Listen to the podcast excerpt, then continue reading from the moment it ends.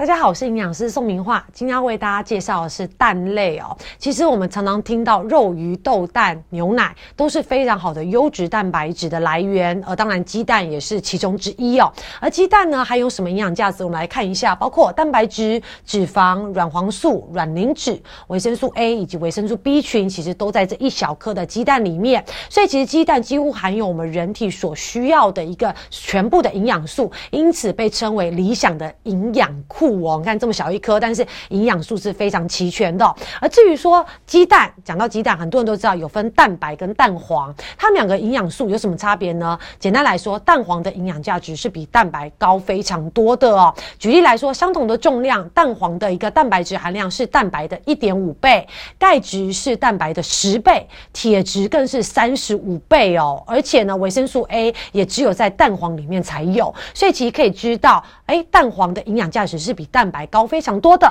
但是呢，有少部分的人在蛋黄的摄取上也要注意，就是高胆固醇血症的人，因为虽然蛋黄含有这么多的营养价值，同时它的胆固醇含量也非常高哦。因此呢，如果你可能抽血发现你胆固醇过高，甚至你已经有些冠心病、高血压、高血脂的一些患者，我们会建议呃蛋。也就是蛋黄一周大概吃二到三颗全蛋。那如果你其他时间也想要吃蛋的话，我们就把蛋黄舍弃，只吃蛋白就 OK 了。所以其实不是代表说你是这一类的一些朋友，比如冠心病啊、高胆固醇的血症的朋友是完全不能碰蛋黄，没有那么严重。一周吃二到三颗全蛋是没有问题的。而除了这个之外呢，鸡蛋里面含有非常丰富的 DHA 以及卵磷脂，能够健脑益智，避免老人痴呆症的一个发生哦。那当然对我们脑。脑部细胞的退化也有一定的一个预防效果。而至于说蛋黄里面所含的维生素 A 呢，它可以保护我们的黏膜完整性，维持正常的视觉，以及维生素 B 群促进我们的糖类以及脂肪的代谢。所以可以知道，鸡蛋里面的含营养价值非常丰富，尤其是蛋黄。因此，如果家里面有一些长者，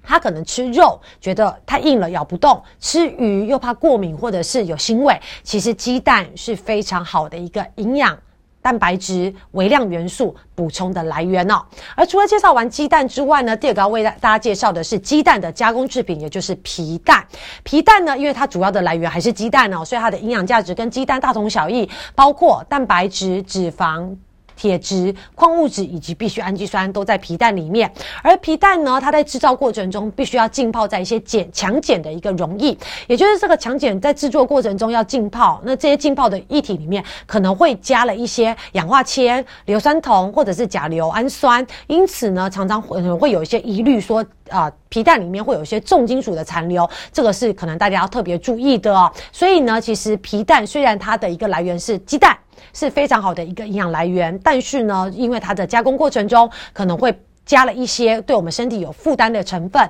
因此在皮蛋摄取上面的频率，我们还是要特别注意。而且呢，也就是由于它的加工过程中有浸泡了这些强碱的一些成分，所以它的蛋白质经过变性破坏了，因此在我们人体的吸收利用率其实是会比一般的鸡蛋来的低非常多的。所以呢，记得加工的蛋制品，我们在使用上频率还是要减少，尽量避免摄取会是比较好的哦。所以其实今天介绍了，哎，鸡蛋跟皮蛋。还是要跟大家提到，因为蛋本身是非常好的一个营养来源，可以提供给我们身体所需要的蛋白质、脂肪三大营养素以及微量元素，所以大家平常可以应用在我们的生活中来做一个营养的补充。但是鸡蛋以外的加工品，包括皮蛋、咸蛋等等，我们就是要尽量避免来增加身体的负担哦。